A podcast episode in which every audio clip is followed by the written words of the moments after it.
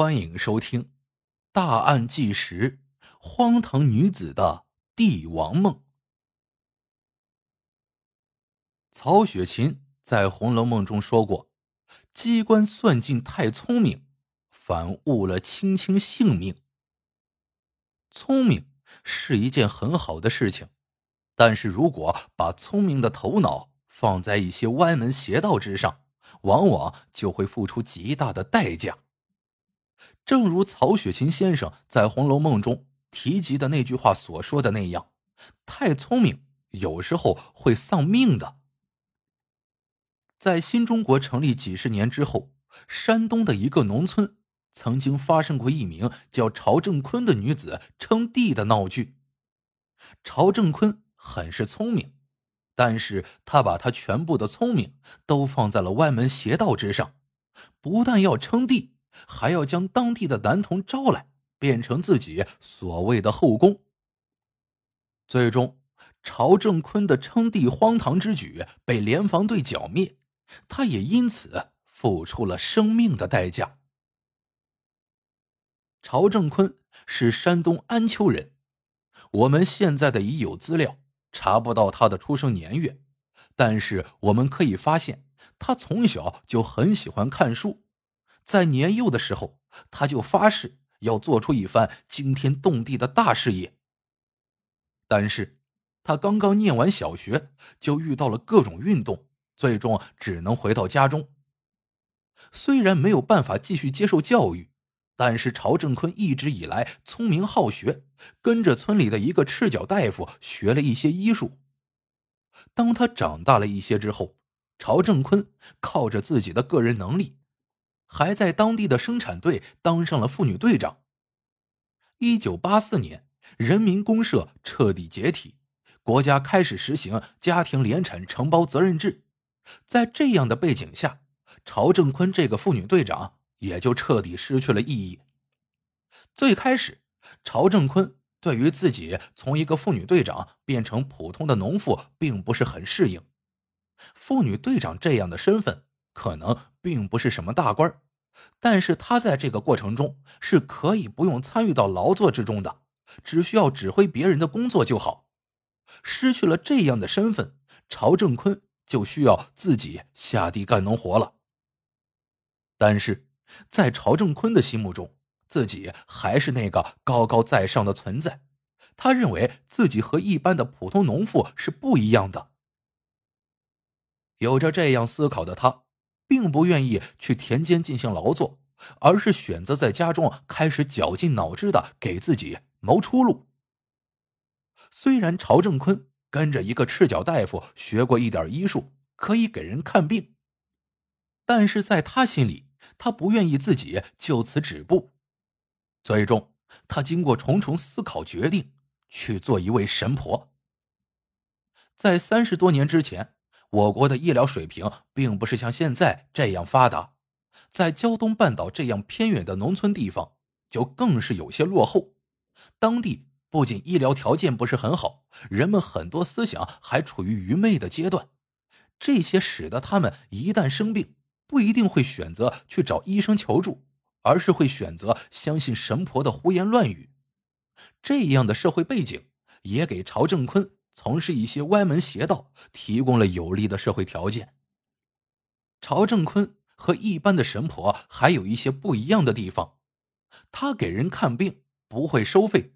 这样的情况时间一长之后，他在当地人心目中有了很是高大的形象。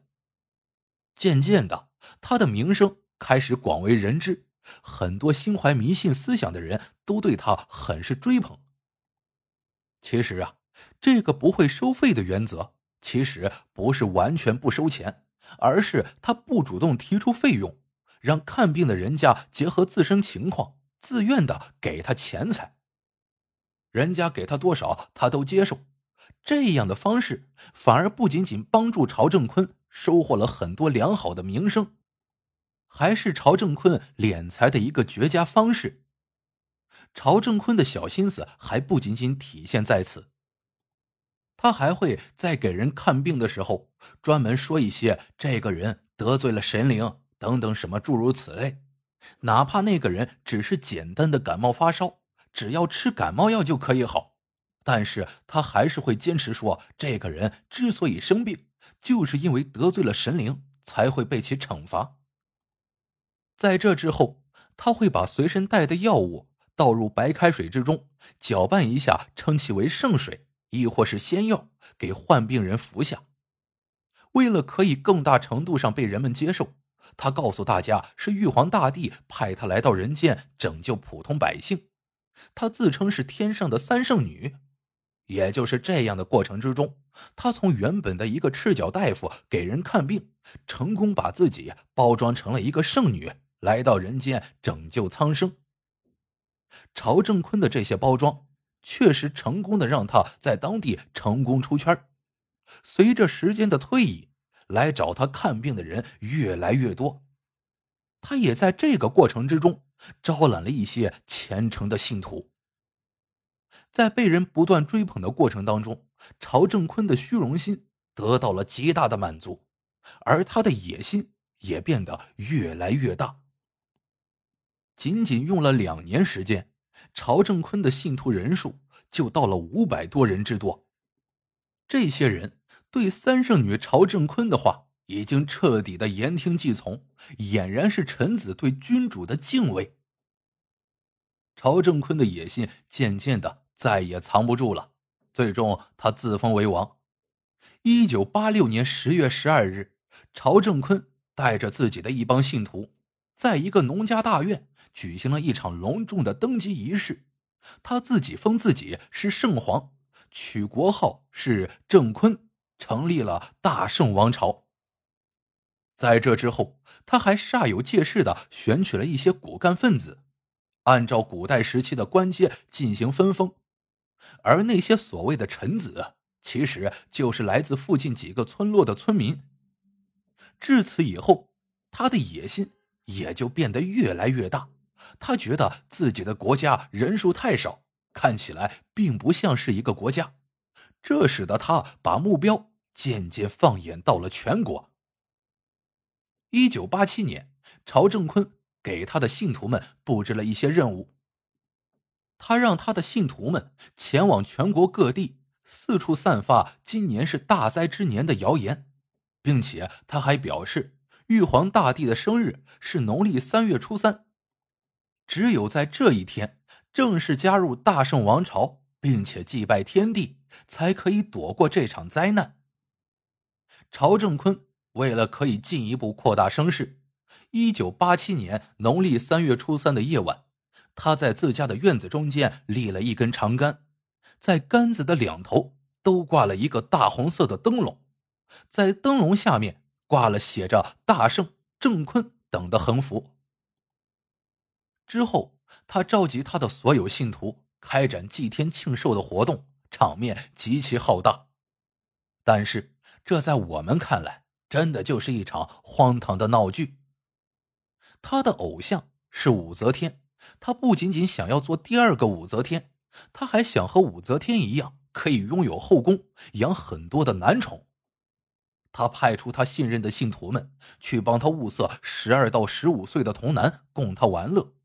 他这样荒唐的想法，却在当时得到了那些信徒们的响应。很快，那些信徒们就把一些无辜的童男送到了他手上，供他享用。在他称帝两年之后。一九八八年八月二日，他召开一场所谓的内阁近臣会议。这场会议主要是为了部署在国内主要城市悬挂大圣王朝的旗帜、派发传单。朝正恩把参与会议的人分成了九个部分，他们分别被派往不同的城市，并在八月八日凌晨三点钟的时候悬挂起他们的旗帜。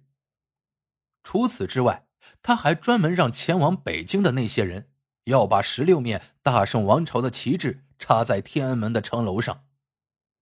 但是曹正坤万万没有料到的是，他派往西安的两个人还没有上车，就在潍坊被当地的联防队员发现了其随身携带的传单和旗帜。经过重重审问之后，联防队员很是吃惊，他们万万没有想到。新中国成立快四十年之后，居然还有人想要复辟帝制，想要在全国范围之内搞破坏。他们在第一时间把这些情况往上报，第二天，曹正坤等人就被一锅端掉。一九九零年四月十五日，曹正坤被当地法院判处死刑。其实，曹正坤是聪明的。但是他把他的聪明放在了不正当的事情上。我们与其讨论曹正坤称帝这一行为有多么荒唐，倒不如说说一个人把聪明放在了错误的地方会付出多么惨痛的代价。首先，如果朝正坤利用他掌握的医术造福百姓，他不仅仅可以过上安稳幸福的生活，同样也会得到他想要的百姓的喜爱。这样的方式得到的喜爱才是真正的喜爱。其次，朝正坤把心思放在了歪门邪道之上，希望对人们进行思想控制。但是，希望控制别人的人，终归有一天会发现自己连自己的命运都控制不了。在第一天从事歪门邪道的时候，他就把自己的灵魂出卖给了魔鬼，灭亡是必然的。虽然每个人靠着自己的努力过上幸福的生活，这一点无可厚非，但是正如曹雪芹先生所说的那样，如果一开始方向就错了，那么聪明会反被聪明误，甚至还会因此付出极为惨重的代价。